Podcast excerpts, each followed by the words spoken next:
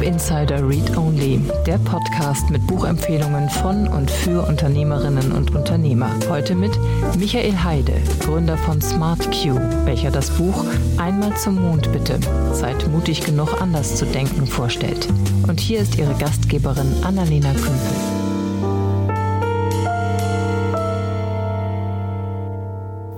Dank und herzlich willkommen zur heutigen Folge von Read Only. Mein Name ist Annalena Kümpel und mein Gast ist heute Michael Heide. Er hat das Unternehmen SmartQ gegründet und eine innovative Tapezierbürste erfunden. Dafür hat er im vergangenen Jahr ein Investment in der Höhle der Löwen bekommen und über seinen Weg als Gründer hat er ein Buch geschrieben. Das ist total angenehm. Er erzählt einfach seine Geschichte. Über die sprechen wir gleich auch. Wir schauen uns an, was er gelernt hat, was hat er in der Höhle der Löwen gelernt, was hat er aus seinem Weg gelernt, vor allem aus seiner Patentanmeldung und was empfiehlt er Gründerinnen heute. Es ist wirklich ein schönes Gespräch geworden und ich wünsche euch an der Stelle einfach nur ganz viel Spaß mit Michael Heide. Hallo Michael, schön, dass du da bist. Hallo. Wie geht's dir? Ähm, mir geht's gut soweit. Dir geht's ja, gut soweit. Ja, wir haben Sommer, wir haben eine tolle Zeit gerade. Uns geht's gut. Danke. Sehr schön. Du bist Gründer und hast ein Buch geschrieben. Und bevor wir über dein Buch sprechen, möchte ich gern kurz was über dein Produkt wissen. Du hast nämlich für diesen Podcast was total Ungewöhnliches gegründet, nämlich was zum Anfassen. Was ist das? Ähm, unser Produkt, ja. Ich hatte vor vielen Jahren eine Idee für eine Tapezierbürste, weil ich auf den Baustellen eben Schmerzen beim Arbeiten hatte, im Handgelenk, ne, weil diese normalen Produkte eben, die es auf dem Markt gibt, also aus Holz, ähm, eben nicht dementsprechend, wie sie eigentlich sein sollten, so wie Produkte heute sind, ergonomisch, leicht. Und aus diesem Produkt ist eben, ähm, das haben wir auf den Markt gebracht und aus diesem Produkt ist jetzt eben noch viel, viel mehr geworden. Eben ähm, eine Haushaltsbürste, die eben für viele Anwendungsbereiche ähm, einen klaren Vorteil haben. Und ist jetzt nicht nur eine Tapezierbürste, sondern du kannst sie für viele andere Sachen eben auch benutzen. Und da muss ich sagen, war eine gute Idee von Ralf Dümmel, ähm, dass wir die Sachen so umgesetzt haben. Okay, du hast gerade schon Ralf Dümmel gesagt, es verrät, ihr wart bei der Höhle der Löwen und habt auch ein Investment bekommen. Richtig, genau. Wir haben damit gar nicht gerechnet, sondern für uns war so, wir gehen jetzt einfach hin und dann zeigen wir der Welt draußen mal die, ein ganz tolles Produkt, ein ganz tolles Multitool. Aber ähm, das dass ich dann noch ähm, drei Deals bekommen habe und letztendlich mit Ralf Dümmel sozusagen jetzt zusammenarbeite, freut uns total. Mhm. Wir bauen hier jetzt mal so einen richtig gewollten Cliffhanger ein und schieben die Höhle der Löwen ans Ende des Gesprächs und fangen mal damit an, wie bei dir alles begonnen hat. Ich finde, das ist so die Traumgründungsgeschichte. Ähm, ich war Handwerker, ich hatte da ein Problem und dann habe ich was erfunden, das dieses Problem löst. Aber es ging ja von da aus nicht so richtig straight ähm, los Richtung, ihr habt ein Patent angemeldet und seid dann in Produktion und Verkauf gegangen, sondern das war ein bisschen schwieriger. Kannst du ganz kurz so abreißen, wie ist das alles entstanden? Du hast eine Idee und diese Idee, ähm, mit, die habe ich umgesetzt, konnte damit schon arbeiten und ähm, viele andere haben diese Idee auch mitgenommen, fanden die ganz toll und daraus ist eigentlich sozusagen der Weg entstanden, wo wir gesagt haben, okay, komm, wir machen es, wir melden es an irgendwie zum Patent, wir bauen Prototypen und so ist dieses Ganze irgendwie erst ins Laufen gekommen und dann wurde es immer größer. Dann haben wir gesagt, okay, die Leute da draußen finden es so gut, dass wir ein Patent drauf ähm, haben und ähm, oder besser gesagt angemeldet haben. Und dann ging es eigentlich los. Du musst den Patentanwalt suchen, du musst die richtigen Prototypen bauen. Dann bin ich schon los zu äh, Farbgroßhändlern und habe denen unser Produkt gezeigt. Die fanden es auch gut und so wurde es halt immer größer. Ne? Mhm. Aber du gehst eben nebenbei noch arbeiten. Du hast jetzt nicht nur dein Startup, sondern du gehst ja nebenbei, hat auch jeder seinen Job. Und dann hast du dich wirklich alle zwei Tage irgendwo getroffen und dann wurden Listen abgearbeitet, dass du wirklich auf dem Weg bleibst. Und ist auf jeden Fall ein ganzer Batzen zu tun. Du hast es mit deiner Frau zusammen gemacht, oder? Ähm, später, genau. Meine Frau kam irgendwie 2010, 2011 dazu. Mhm. Und dann haben wir auch richtig, wirklich intensiv jeden Tag daran gearbeitet und hatten ganz ehrlich auch so gut wie nie Wochenende in den nächsten Jahren, weil wir waren so voller Energie und wollten es unbedingt und ähm, haben es, glaube ich, auch ganz gut hinbekommen bis dahin.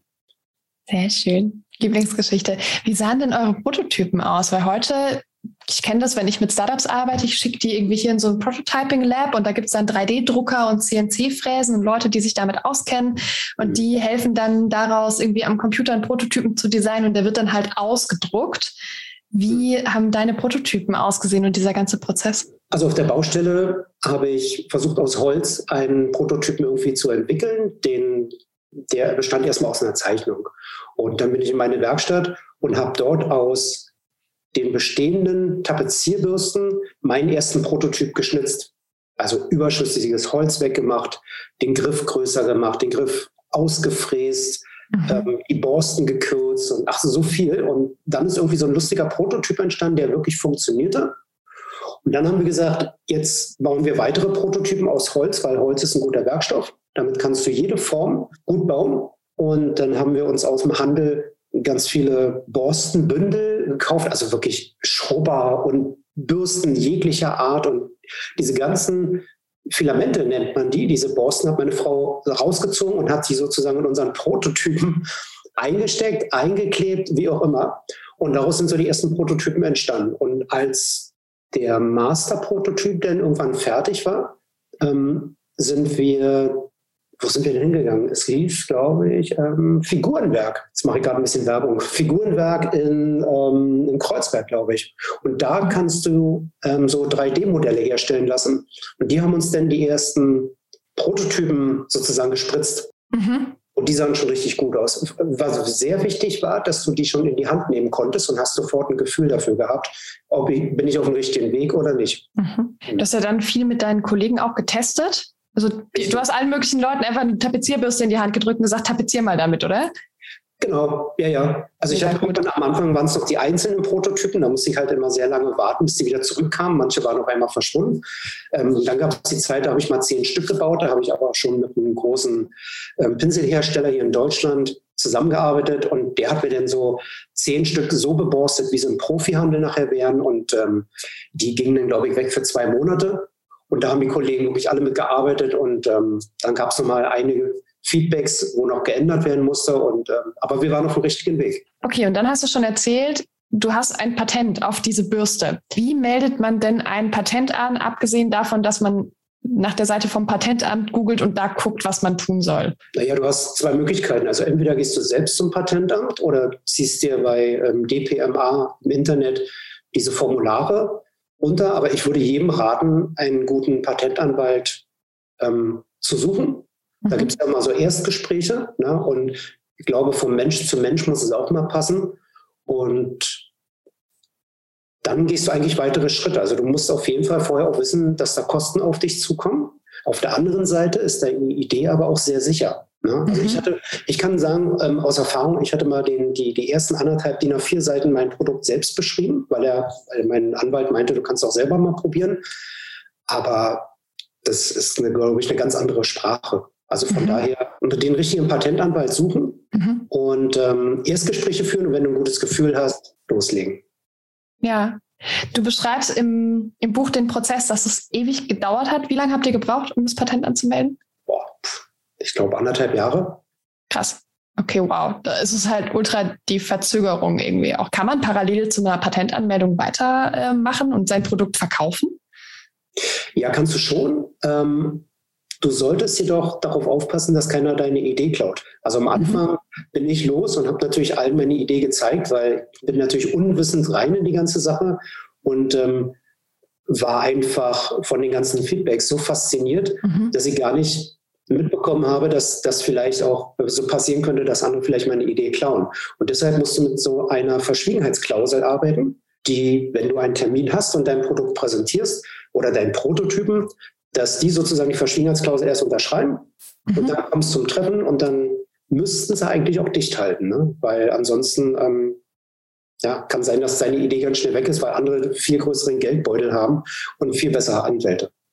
Ja, wie waren denn die Reaktionen darauf, dass du gesagt hast, bevor wir reden, müsst ihr eine Verschwiegenheitsklausel unterschreiben? Ganz entspannt. Die meisten ähm, wussten von so einer Verschwiegenheitsklausel, ist nichts Neues. Für uns war es komplett neu.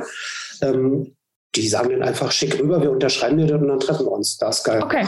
Ist total easy. Mhm. Okay, also alles easy einfach. Ich hatte das auch ab und zu, dass äh, Startups zu mir in die, in die Beratung gekommen sind und gesagt haben, kannst du vorher hier ein NDA unterschreiben? Und ich habe immer gesagt, tut mir leid, in der Startup-Beratung mache ich das nicht. Du musst mir vertrauen oder das bleiben lassen. Und das war bisher immer auch ganz, ganz okay. Aber ja, klar, natürlich, du hast ja mit Herstellern zu tun, mit Händlern, die auch die Power haben, das Ganze zu kopieren. Ja. Am Ende, wenn sie es dann gut finden. Ihr habt super viele Revisionen gehabt in diesem Patent. Vielleicht kannst du uns ein bisschen mitnehmen, was kann denn in so einem Patentantrag alles falsch sein, dass man den so oft neu schreiben und umformulieren muss? Was fehlt da? Gute Frage. Ähm, also die Sachen, die wir so mitbekommen haben, ist, dass diese, diese Beschreibung, ähm, aber diese Beschreibung, die zu 100 Prozent ist, ähm, in München bei den Patentanwälten, die dort nochmal geprüft werden, ähm, ganz anders aussehen. Also wir mhm. haben zum Beispiel einen langen Bürstenschaft mit langen Borsten unten dran. Ne? Und einer hat mhm. gesagt, wenn ich diese, diese Tapezierbürste jetzt nochmal auf die andere Seite spiegel, kopiere, dann habe ich einen Besen. Genau, Was? haben wir auch gedacht. Wir, haben es nicht verstanden. Also du nimmst beide Bürsten und legst sie sozusagen mit dem Griffende zusammen. Ja, Aha. und hast dann eigentlich wie so eine Art Besen. Also ich weiß nicht, wie ich es jetzt anders beschreiben soll, aber auf jeden Fall war das eine Absage. Mhm. also, also weil, war die Begründung, äh, du hast nichts Neues erfunden, sondern es ist ein halber Besen? Ja, genau. Ah ja, okay, alles klar. Genau. Ähm, also am Anfang fand ich es noch lustig, aber nachher war wirklich so, ähm, so eine Einreichung ja, mhm. beim, ähm, beim Amt äh, kostet dich 800 Euro bis 900 Euro, so eine Patent. Weil du den Anwalt bezahlen musst? Genau, einen Anwalt mhm. bezahlen, diese ganze Prozedur. Und wenn da drüben jemand in München sitzt, der sagt, da habe ich jetzt gar keinen Bock drauf, finde ich finde nicht, dass es jetzt eine, eine, eine, eine, eine Neu Neuheit ist, mhm. ähm, dann gibt es halt einen Kringel drunter und dann fängt alles nochmal von vorne an. Mhm. Okay, krass. Also mega krasser Prozess. Aber mittlerweile habt ihr ein Patent. Nach fünf Absagen haben wir ein neues Patent, ja. Juhu, wie lange läuft sowas? Wie lange läuft das Patent? Äh, 20 Jahre. Okay, das heißt, 20 Jahre lang darf jetzt niemand eine Bürste herstellen, wie du sie hast. Aber nur in Deutschland. In Europa, irgendwo anders dürfte man das. Wir haben, wir haben auch ein EU-Patent. Okay. Mhm. Dürfte man denn, weiß ich nicht, eine in Asien hergestellte und erfundene Bürste, die genauso aussieht, in dem Bereich verkaufen, in dem euer Patentschutz gilt? Nein.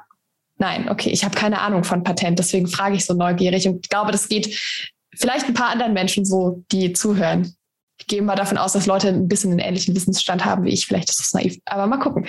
Gut, okay, so und dann habt ihr angefangen, diese Bürste herstellen zu lassen und zu verkaufen oder was ist dazwischen passiert? Ähm, wir, wir mussten, nachdem wir das Patent erhalten haben, haben wir natürlich erstmal Sekt getrunken, nach dem ganzen Irrsinn. Ähm, nein, und dann gehst du erstmal los und dann brauchst du einen, einen Produzenten. Du brauchst, mhm. eigentlich brauchst du erstmal ähm, jemand, der deine, dein Produkt erstmal umwandelt in eine CAD-Datei. Das heißt, mhm. in einem bestimmten Programm, in einer bestimmten Software wird dein Produkt sozusagen 3D entwickelt. Und diese Sache geht dann an den Formenbau, an den Werkzeugbau und dann können die dieses Stahlwerkzeug, Spritzgusswerkzeug erst bauen. Also, und da hatten wir ja auch so einige, die uns da sozusagen komische Prototypen in ihrer Software entwickelt haben, die vorne und hinten nicht stimmten. Ähm, und auch da musst du dich vorher absichern, dass du, wenn du mit da irgendwelche Verträge machst, naja, wie soll ich sagen, dass du da immer auf Nummer sicher bist. Weil die mhm. liefern dir irgendeine Zeichnung oder es gibt eben Leute, die liefern dir irgendwelche Zeichnungen, die vorne und hinten nicht stimmen. Die reichst du ein und dann wird ein falsches Werkzeug gebaut für viel, viel Geld. Also für uns war es sehr knifflig, weil wir da so reingerutscht sind und von, von nichts eine Ahnung hatten. Mhm. Und deswegen mussten wir zehnmal so gut aufpassen und irgendwann ist dein komplettes Vertrauen weg du hast ja das Buch gelesen, ähm, das, da sind ja so steinige Wege drin, ähm, da hätten wir selber nicht mit gerechnet.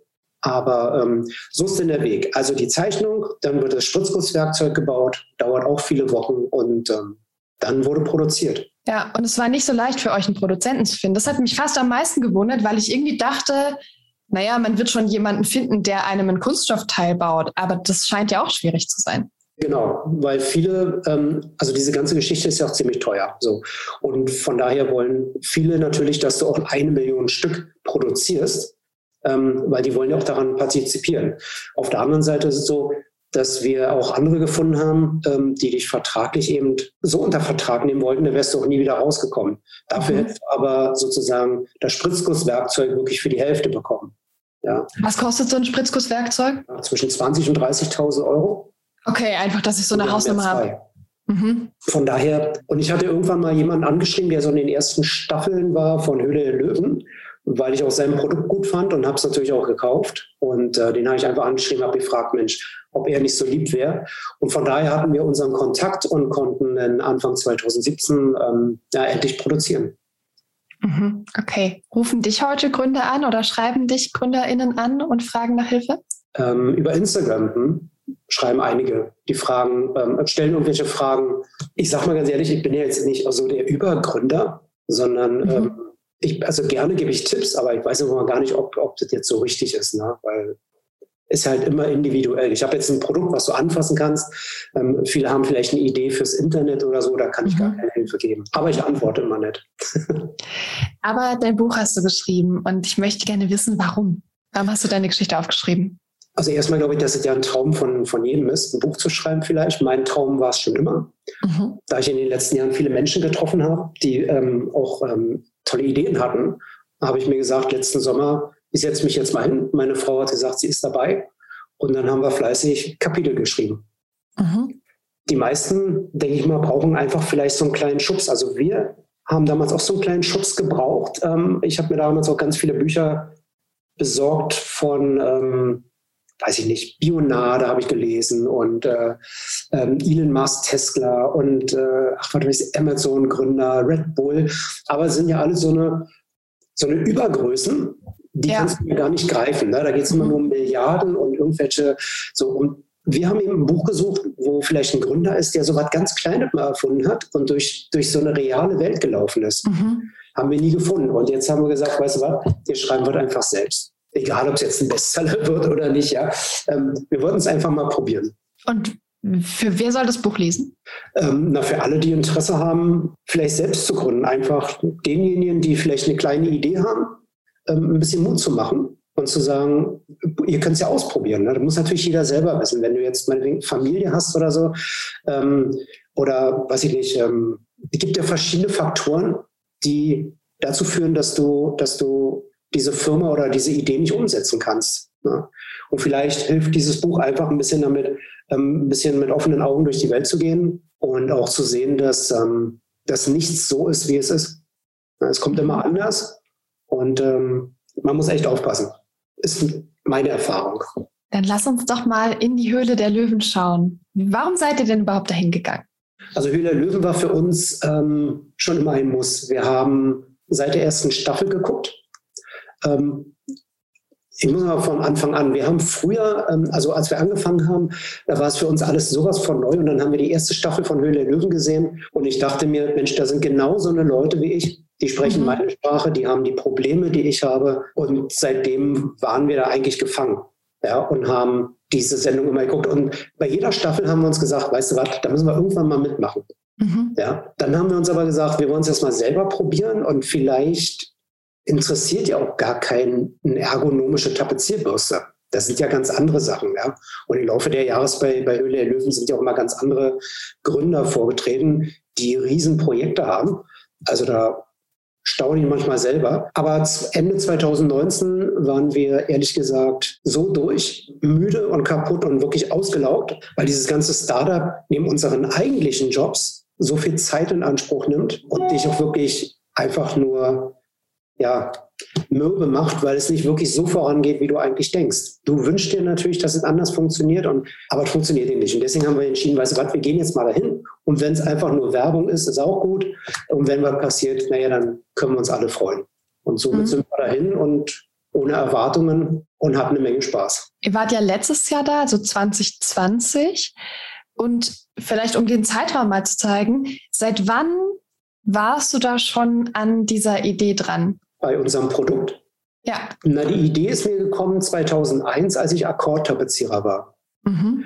Und ähm, 2008 nach der Meisterschule, da glaube ich, da habe ich dann so ein bisschen durchgestartet. Aber mhm. intensiv wurde es wirklich 2010. Okay, und wann habt ihr die ersten Bürsten verkauft? Anfang, nee, Mitte 2017. Okay, also Handel. Mhm. Das Produkt war auch schon ein paar Jahre im Handel und unterwegs und dann kam die Hülle der Löwen dazu.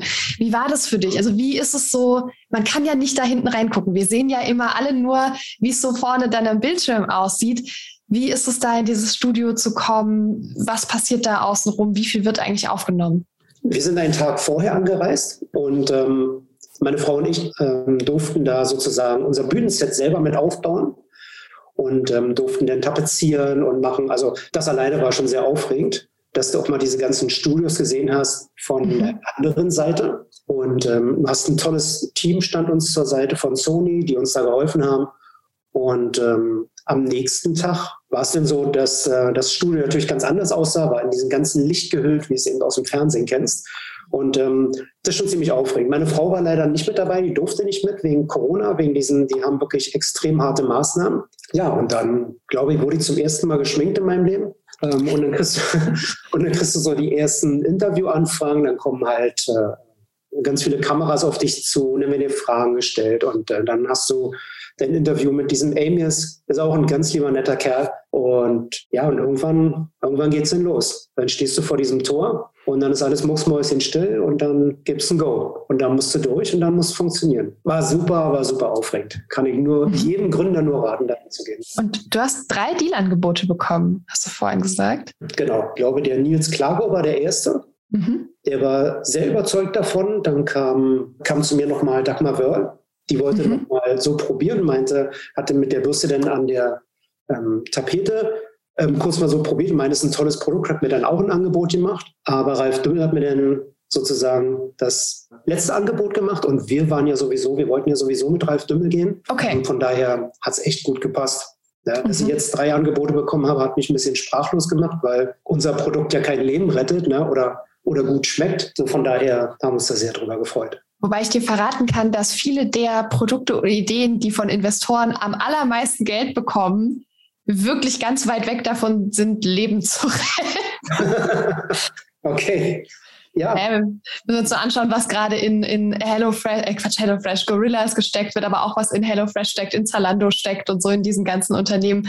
Äh, die sind alle cool und alle spannend und haben alle ihr Geld verdient und sind wirklich interessant, aber es, es sind keine Lebensretter.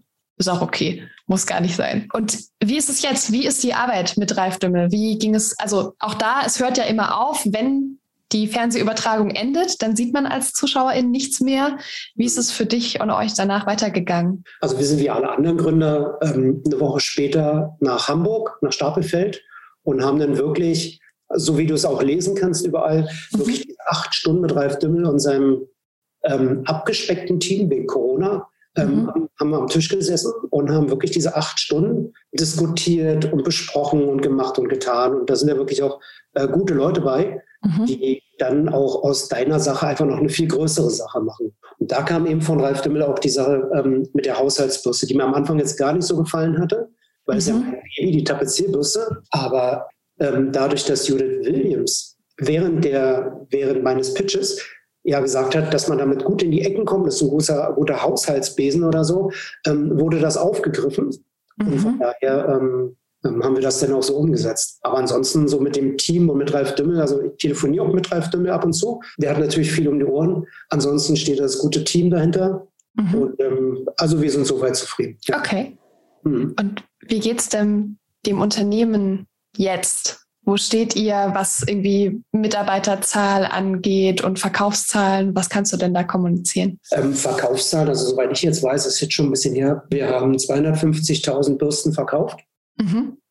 Demnächst gibt es neue Aktionen. Ich glaube, bei Netto, bei Lidl läuft gerade eine Aktion. Mhm. Ähm, wir sind mit dem Farbgroßhandel sind wir noch im Gespräch ähm, über größere Abnahmemengen. Ähm, also da gibt es einige Sachen, die jetzt gerade am Laufen sind.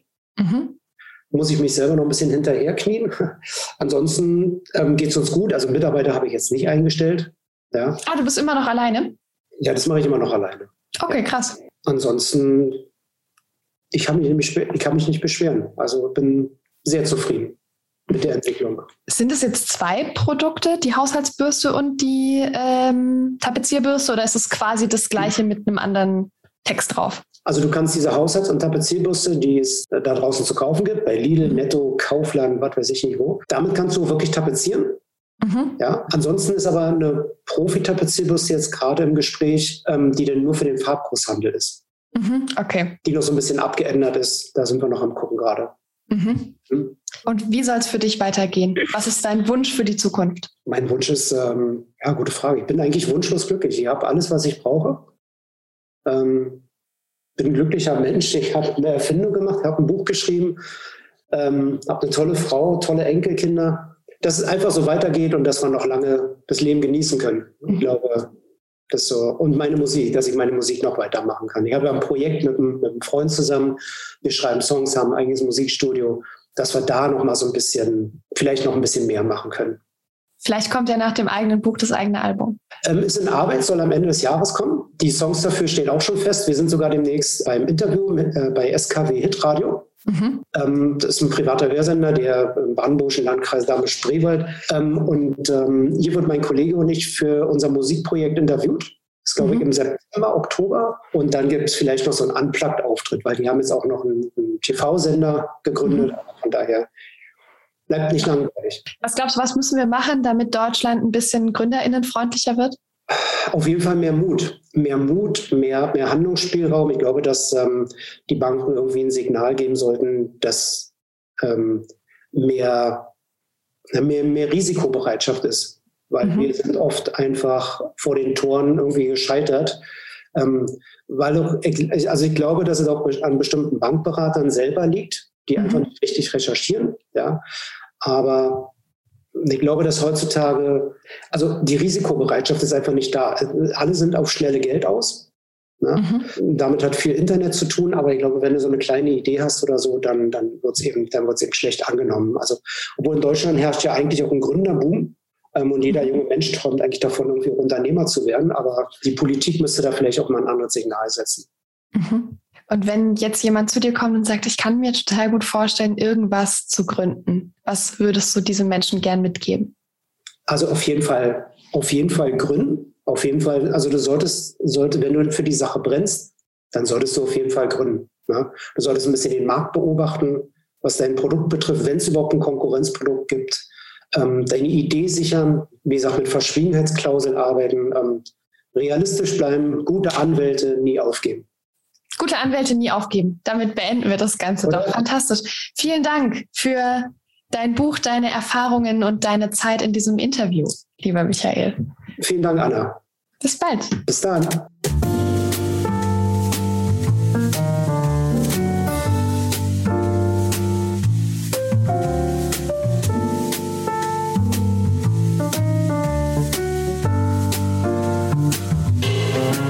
Das Buch Einmal zum Mond bitte. Seid mutig genug anders zu denken von Michael Heide umfasst 160 Seiten und ist für 12,99 Euro im lokalen Buchhandel oder online erhältlich.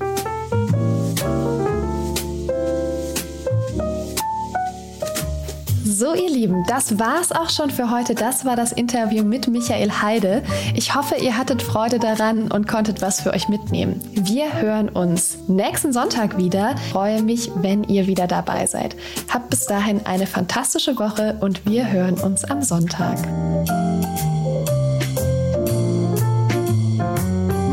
Wir verlosen fünf Exemplare des Buches Einmal zum Mond bitte. Seid mutig genug, anders zu denken von Michael Heide.